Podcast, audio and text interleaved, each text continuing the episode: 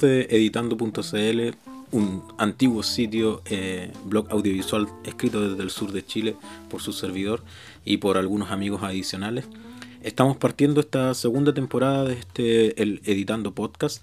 Raro porque la primera temporada tal vez ni la recuerden ya que fue en 2015 y sin embargo ahora que estamos en 2019 he decidido que es una buena época para retomar esto de los podcasts, sobre todo porque ahora eh, a través de Spotify es mucho más sencillo que cualquiera pueda acceder al podcast, a diferencia de años anteriores donde era un poco más como para aquel ñoño, aquel asociado a plataformas Mac, iPhone, iTunes, ese tipo de cosas. Hoy día ya es mucho más transversal, está más democratizado y mm, por lo mismo me decidí que era buen tiempo para poder retomar esto. El formato va a cambiar, si alguno de ustedes llegó acá porque escuchó los antiguos podcasts, se dará cuenta de que mm, eran podcasts bastante largos, la verdad. Em, donde intentábamos compartir información lo más rápido posible, pero de todas maneras se nos pasaban de la hora muchas veces. Y bueno, en, un inicio eso estaba pensado porque la verdad yo vivo en Tomé, una comuna costera cerca de Concepción, y me traslado a Concepción todos los días para poder trabajar. Y el viaje normalmente me demora entre 50 minutos, una hora a veces, eh, dependiendo si voy o si vengo. Entonces yo dije, qué mejor que tener un podcast que pueda escuchar en el bus, en la micro. ¿Ya? Eh, pero también hoy, que toda la vida está más acelerada y en realidad estamos todos viviendo mucho más, más rápido, eh, pienso que tal vez podrían ser un poco más cortos. Eh, estoy intentando hacer unos nuevos podcasts que la verdad duren 25 o 35 minutos como máximo. Eh, también porque uno tiene consideración del tiempo de las personas y la idea es que los puedan escuchar, compartir, dialogar, em, discutir, etc. Por lo mismo también el formato, como les decía, cambia. en los anteriores podcasts siempre estaba con mi amigo Daniel Mora y en esta segunda temporada también va, va, a participar, va a estar, pero también van a haber algunos donde voy a estar así, en solitario o con otros invitados. Eh, que espero tener a futuro. Tenemos pensado hacer los podcasts probablemente en algún lugar de Concepción y eventualmente vamos a abrir la invitación. Si alguno más quiere participar, déjenme en los comentarios del podcast o bien en la página. Estos podcasts yo los voy a colgar como una publicación independiente en el sitio, también para aprovechar de revivirlo un poco. Por lo tanto, en los comentarios de ahí o en Instagram o en Facebook, donde sea que lo pillen, pueden colocar em, si están en Concepción o cerca y desean participar, agregar ahí un comentario y decirnos y tal vez podamos coordinarnos para que el día de mañana no solo lo estén escuchando, sino que también estén participando del podcast. Vamos a aprovechar este podcast, se está grabando un día sábado 4 de mayo a las 8 de la tarde y como ya se harán una idea, esta semana que, termina eh, fue muy mucho contenido audiovisual que generó mucha polémica porque estuvo el estreno hace una semana de Endgame, Avengers, la película que cierra toda la, saga, digamos, de los Vengadores, eh, hasta donde sabemos. Y eh, también estuvo el episodio 3 de eh, Juego de Tronos, que causó mucha polémica por su fotografía, así que de eso también iremos a comentar un poquito. Pero han habido otras cosas. Se cerró una muestra de documentales de Miradoc, el documental de abril, que fue tarde hoy no mañana. Y hoy día, hace dos horas, se acaba de estrenar el segundo documental que corresponde al mes de mayo, que se llama Dios. Así que eh, hay hartas cosas y bueno, vamos a tirar algunas otras noticias cortitas al final para cerrar. Así que voy a intentar darle forma en los minutos que restan para que sea lo más corto posible. Vamos con el primer tema. Vamos a comentar, o les voy a comentar eh, sobre la película em, documental de Miradoc, que fue el documental del mes de abril, que recién terminó, que se llama Hoy y no Mañana. Eh, básicamente quiero, en palabras muy cortas, comentarles que se trata de este, estos documentales que son parte de los ciclos Miradoc, que si alguno aún no los conoce, Miradoc eh, es un proyecto que busca tomar documentales chilenos y apoyarlos en su difusión, haciendo que puedan verse en distintas salas que están asociadas a lo largo del país. Yo en lo personal los puedo ver en la sala de Oz, que es eh, Chillán, donde hacemos los talleres audiovisuales los fines de semana. Así que aprovecho de enviar un saludo a la gente de Cine de Oz. Em, lo pueden buscar también en sus redes sociales y esta semana están a full. Hace poco incorporaron nueva tecnología DSP para la sala y están proyectando Avengers Endgame por lo menos tres veces al día, así que están a full. Eh, aprovecho de enviarle un saludo. Pero otra de las cosas que proyectan es, por ejemplo, estos documentales Mirador. Y ahí tuve oportunidad de ver Hoy y no mañana, que es la, historia de la realizadora Josefina Morandé, que ella hace un documental em, donde se encuentra con una agrupación que se llamaba Mujeres por la Vida, que trabajó durante principalmente la década de los 80 en Chile, en plena dictadura, como ustedes ya se podrán imaginar, haciendo distintos actos de tipo súper creativo para ir en contra del dictador Pinochet. Eh, eso provoca que ellas eh, tuvieran que hacer un montón de, bueno, hacían reuniones y hacían otras actividades y eh, se muestra ahí en el documental, por ejemplo, que en algún momento tomaron un chancho, lo disfrazaron de Pinochet y lo soltaron en pleno paseo ahumada. Cosas como esas, o se juntaban, hacían carteles, cantaban canciones. Entonces me hizo pensar mucho en que hoy, y le decía esto a los estudiantes hace un rato, a propósito del 8M, que en algún momento fue como muy bullado aquí en, en Chile, porque congregó a muchas, muchas personas.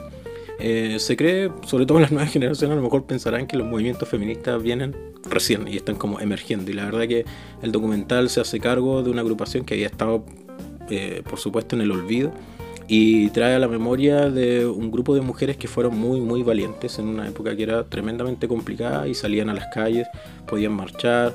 Eh, ellas cuentan ahí que la agrupación está conformada principalmente por periodistas, entonces eso les ayudó bastante porque tenían un batallón de periodistas que cada vez que ellas hacían una actividad enviaban comunicados al extranjero, se comunicaban por otros, con otros medios y lograban visibilizar algo que para ellas era muy complicado porque obviamente salir a la calle significaba soportar la represión de carabineros, de Fuerzas Armadas en general.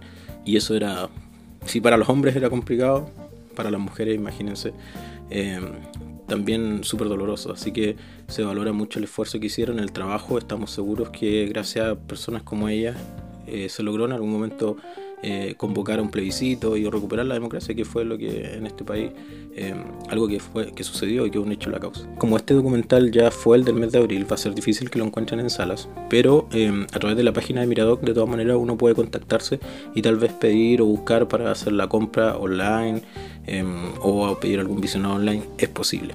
¿ya?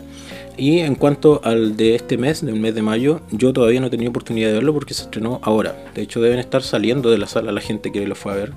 Eh, así que lo voy a comentar en el próximo podcast. Tengo la intención de que estos podcasts sean eh, al menos como mínimo semanales. Por lo tanto, el próximo viernes o sábado deberíamos estar haciendo la el segundo episodio de esta segunda temporada del Editando Podcast. Comentemos entonces sobre la película Tarde para morir joven de la directora Dominga Sotomayor. Em, no voy a hablar tanto de esto porque en la entrada del blog pretendo dejarles un video donde la propia directora comenta su película. Solo decir em, que si ya conocen el cine de Dominga Sotomayor, no hay tanta diferencia, digamos, con las películas anteriores, en el sentido que maneja una línea común. A mí lo que me gustó de la película fue básicamente lo técnico, la fotografía es preciosa, algo que no me llamó la atención porque vi en los créditos que aparecía como fotógrafo Inti Briones. Y los que conocen el cine chileno sabrán que Inti Briones es probablemente, si hay que poner, no sé, cinco o tal vez tres directores de foto en Chile, es uno de los que va como sandía calada. Entonces eh, leí el nombre y dije, ya, ok, esta película debe tener una foto muy linda y la verdad es que no me equivoqué. Em, hay una secuencia de los protagonistas, digamos, recorriendo en moto, que es la misma que usan ellos para el afiche publicitario principal y es preciosa. Es al atardecer, tonalidades, movimiento de cámara y todo, impecable. Y lo curioso, lo que me llamó la atención es que fuera de lo que involucra la historia y eso, que lo, como les digo, les voy a dejar un video donde la propia directora comenta. Me llamó la atención de la fotografía que curiosamente eran en su gran mayoría las escenas de noche o atardecer noche las que estaban mejor fotografiadas. Como que normalmente en una película tú esperas que las escenas de día se vean impecables y en las escenas de noche a veces aparece el grano o se complica un poco la cosa. Acá era todo lo contrario. Al parecer mientras más oscuro, más calidad de foto.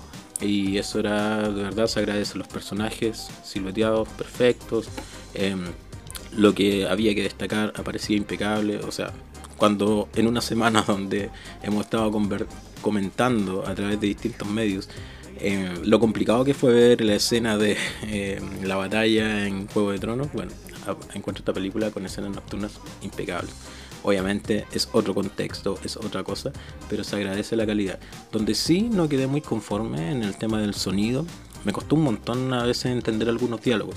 Espero que no haya sido por la copia que yo vi, eh, que la vi en DVD, digamos, y la, la pude reproducir ahí.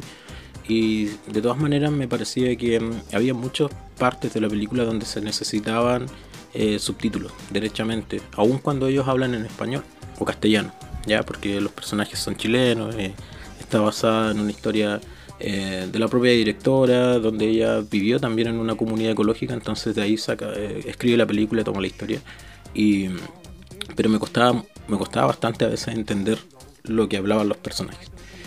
En general es una película que depende del público, depende de, de quién la vea, que probablemente se pueda hacer una opinión. Yo conversaba con un par de estudiantes que también la habían visto en la semana y derechamente me decían, no, a nosotros no, no, nos gustó, encontramos que era un poco fome. Y yo les decía, bueno, depende mucho de quién vea, no en el sentido de que tú no seas un buen espectador. Lo que pasa es que hay películas que a veces no son para todo público y en ese sentido tal vez esta película, por ser más íntima, más personal, incluso autobiográfica si se quiere, probablemente no eran el público. Pero de todas maneras me parece que es una película que está bien narrada, considerando que es de tipo coral, digamos, hay, varias historias y personajes que se van entrelazando unos con otros. Eh, es una película bastante linda en, el sentido de la manera en que te enfrenta a las primeras veces de los personajes. Eh, me perturbó un poco, sí, yo que no, no soy fumador. Eh, me perturbó lo mucho que se fumaba en la película. Estoy seguro que eso tiene una fundamentación desde el punto de vista de la realidad que se vivió en el momento. Pero hay escenas puntuales que eh, ciertamente me perturbaban un poco. De todos modos, abstrayéndonos de eso y del gusto personal, les puedo decir que es una película preciosa de ver y que 100% recomendada y se entiende que haya tenido los premios que ha tenido y que haya permitido a la directora ganar eh, Leopardo en el Festival de Cine de Locarno, que yo entiendo que es un festival de cine que ella admira y que obviamente le interesaba allí ganar. Así que eh, les dejo el dato, eh, eso está en cartelera todavía, probablemente la, durante la semana que, se, se, emita este podcast va a seguir en cartelera, así que la pueden buscar. Tarde para morir joven, de Domingo Sotomayor, del 1.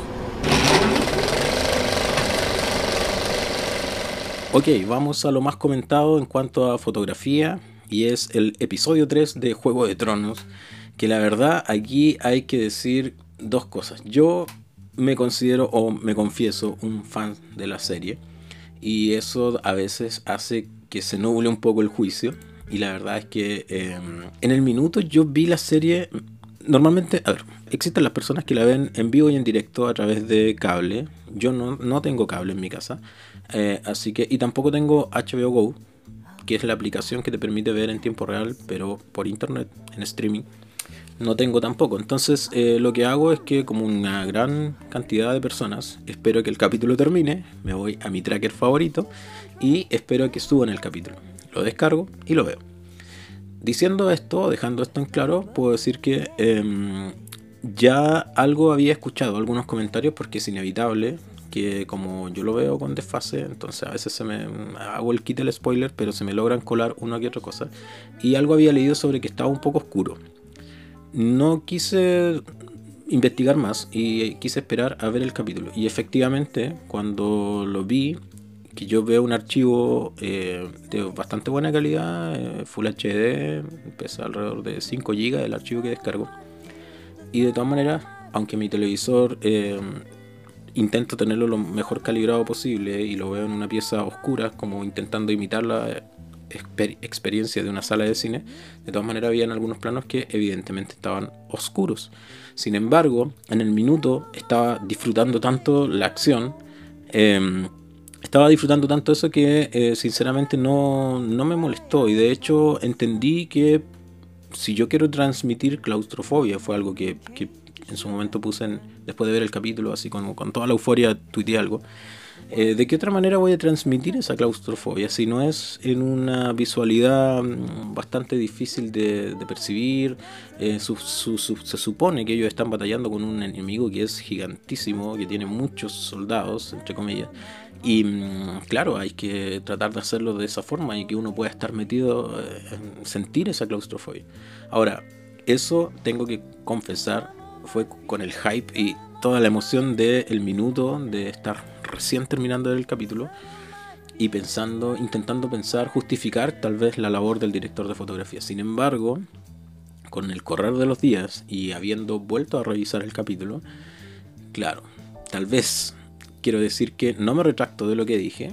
Eh, creo que de todas maneras es una apuesta, pero hay una posibilidad, hay que considerarla, de que tal vez el equipo se equivocó solamente en tomar la decisión.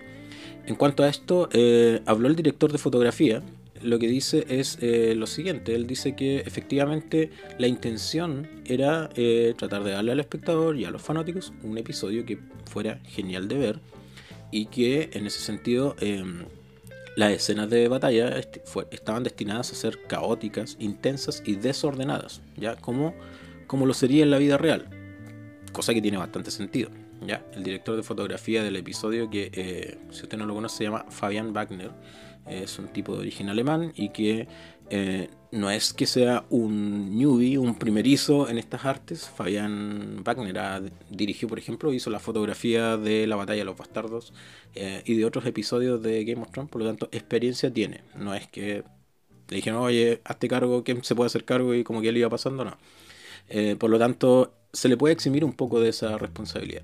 Y su descargo es precisamente que era la intención del equipo de producción poder generar esto. Sin embargo, no sé si fue la misma noche o al día siguiente, em, y con todo esto en las redes sociales hirviendo, eh, los que usan Twitter tienen que haberse dado cuenta, eran por lo menos 5, 6 o más trending topics a nivel mundial, Juego de Tronos.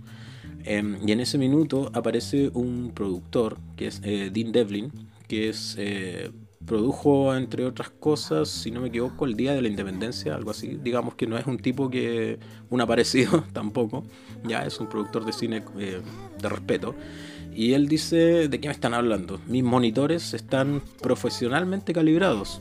Y era demasiado eh, condenadamente oscuro eh, tu película, o sea, tu episodio lo que él está diciendo, no me vengas con chivas de, que fue la intención y eso, efectivamente, o que era problema de la compresión, que igual se habló. Ya la, justificación técnica que dio la gente de Juego de Tronos es que HBO cometió un error al enviar una compresión demasiado... Em, un capítulo demasiado que es demasiado pesado, por así decirlo, para traspasar la palabra simple, eh, con una compresión muy mala, derechamente, y que por eso se vio como se vio en los televisores y en, en las pantallas de los distintos usuarios.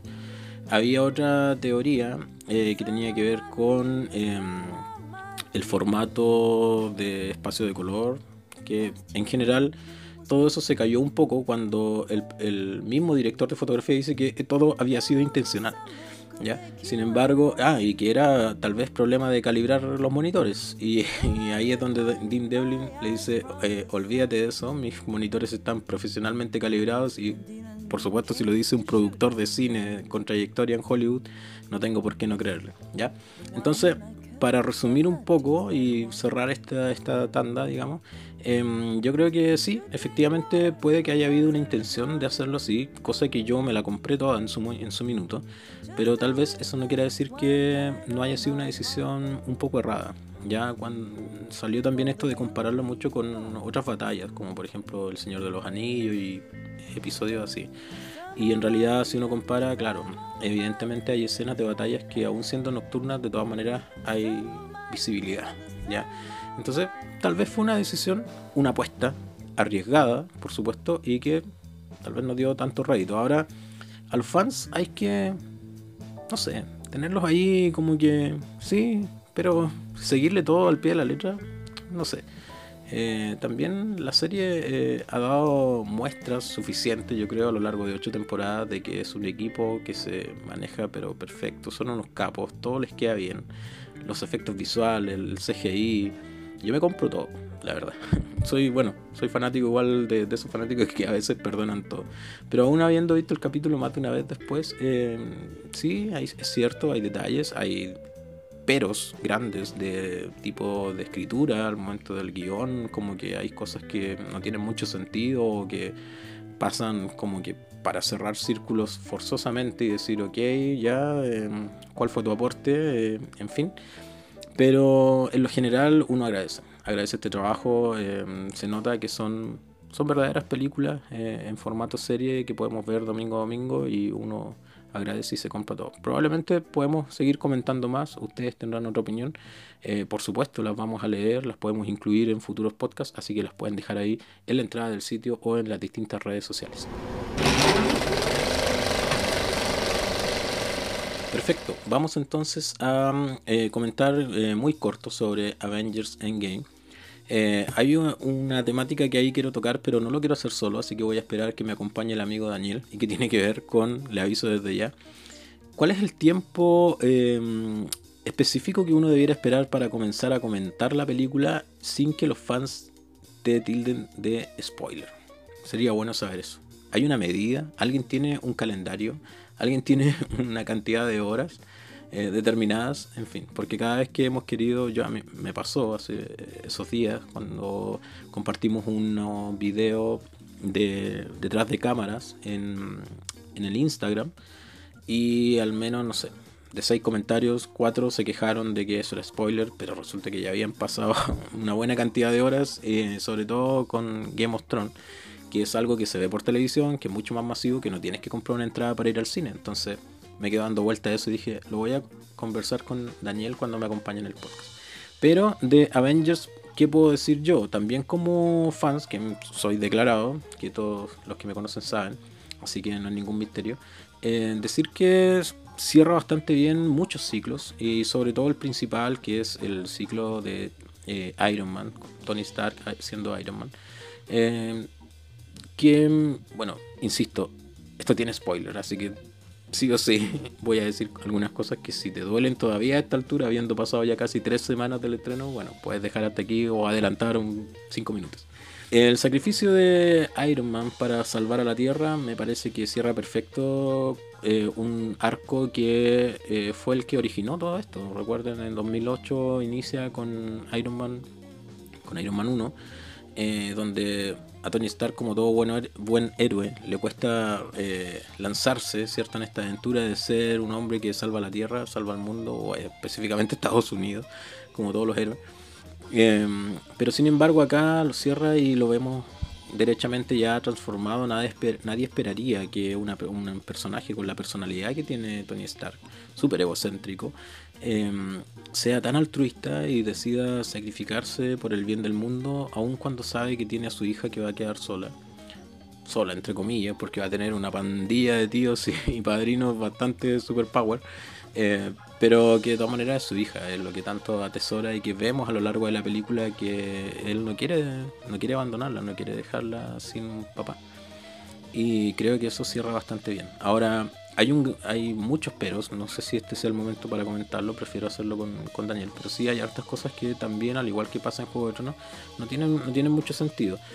Pero por el otro lado está una gran cantidad de cosas que sí, muchos guiños, los rusos hacen eh, muchos guiños a la propia saga a lo largo de la, del resto de películas, que creo son 21.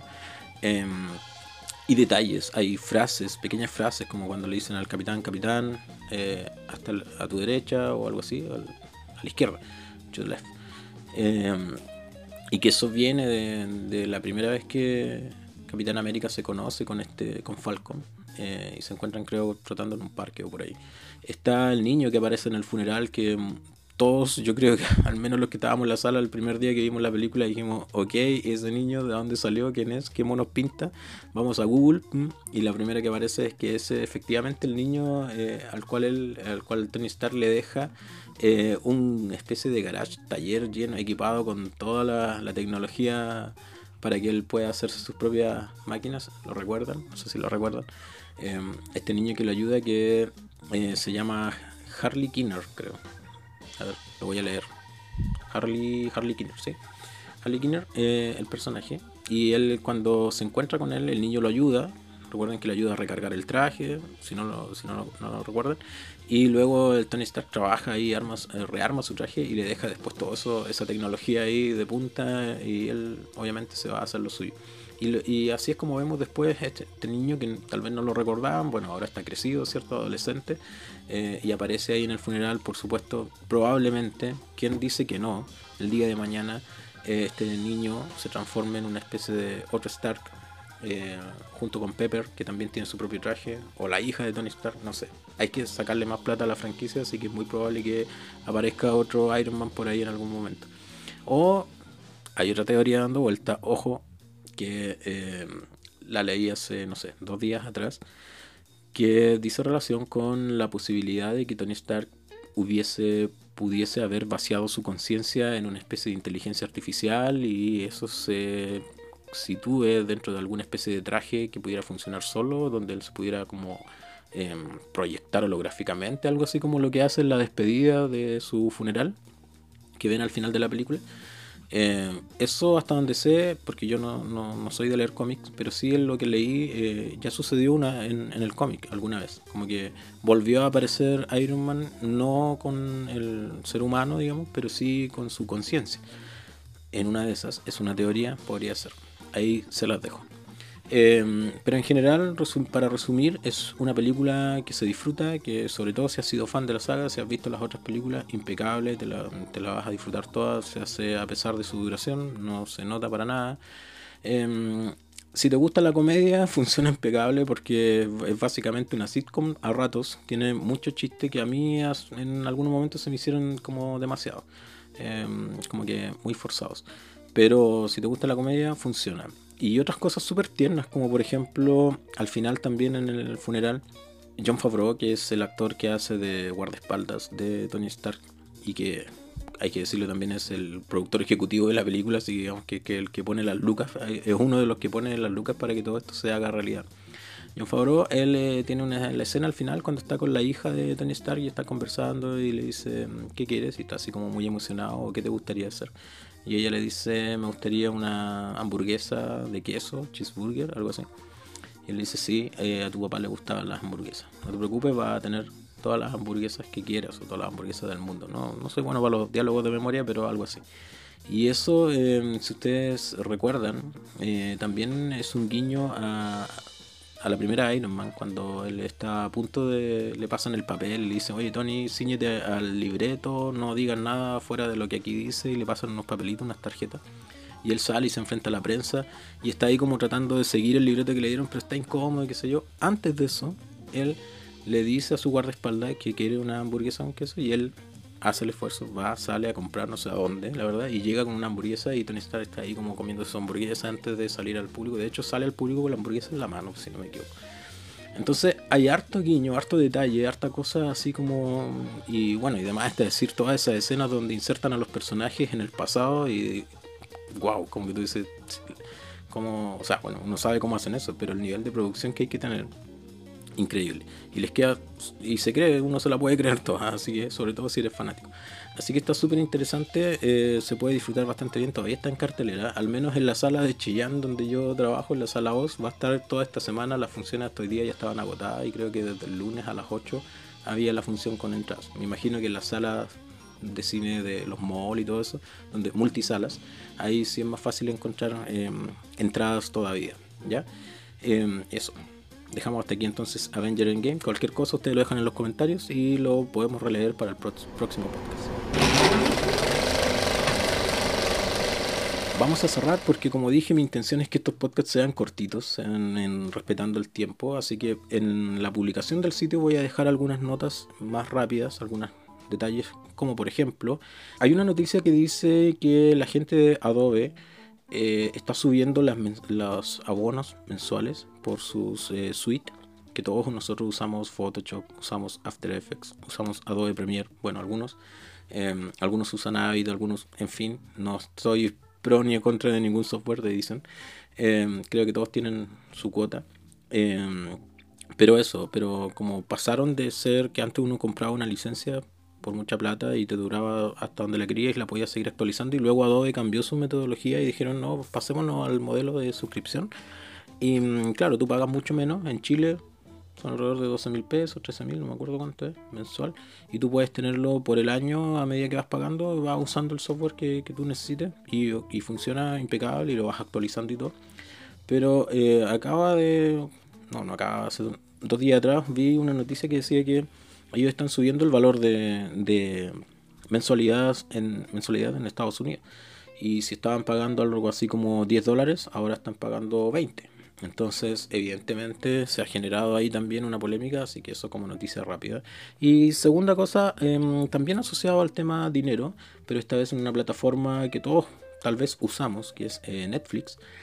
Se ha dicho también, eh, apareció en la semana una publicación de una agrupación de publicistas de Estados Unidos, em, que decían que ellos vaticinaban que Netflix sí o sí prontamente, en algún momento que no sabemos si va a ser cercano o no, va a tener que evaluar la instalación de un sistema de avisos publicitarios, algo más o menos similar a lo que ya tenemos, por ejemplo, en YouTube Premium en YouTube y YouTube Premium. Cuando ustedes contratan Premium, evidentemente pueden saltarse todos estos spots, pre-roll y todas esas cosas que aparecen en los videos de YouTube.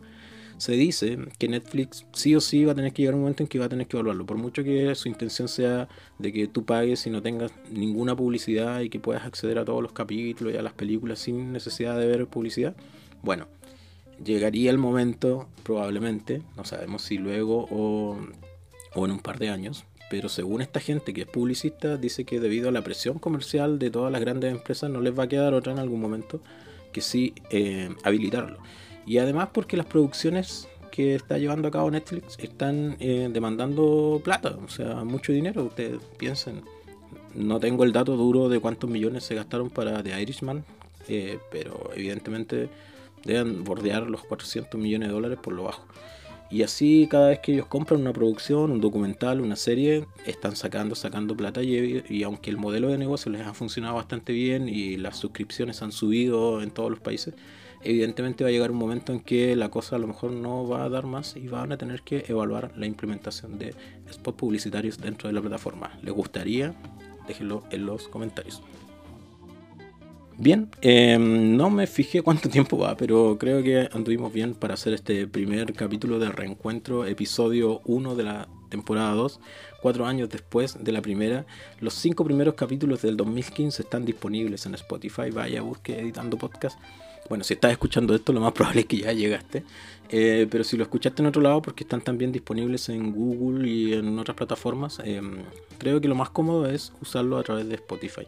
De todas maneras, en el sitio yo estoy dejando una publicación para cada capítulo de podcast y allí voy a poner también enlaces para eh, que ustedes puedan ver sobre, por ejemplo, eh, discusiones sobre la fotografía, la cinematografía del episodio 3 de la temporada 8 de Juego de Tronos. También un poco de texto sobre, por ejemplo, la película Tarde para Morir Joven de Dominga Sotomayor. Ahí voy a dejar un pequeño video donde la propia directora comenta su película y así. Así que eh, pueden buscar eso y sobre todo se agradece cuando la gente comparte las publicaciones, comparte el podcast y obviamente cuando deja sus comentarios y nos dice o nos hace sugerencias. Tengan misericordia de este primer capítulo porque la verdad estado todo en transición, no tengo tampoco al ingeniero en sonido haciendo el audio y eso ya se habrán dado cuenta, eh, todo hubo que simplificarlo. Eh, pero tengo la intención de poder hacer esto semana a semana para comentar con ustedes cosas de, la, de noticias del audiovisual a nivel mundial y local. Espero que puedan volver en los próximos episodios, compartir el editando podcast y apoyarnos con sus comentarios en las redes sociales. Que sea una buena semana para todos ustedes. Nos escuchamos la próxima semana.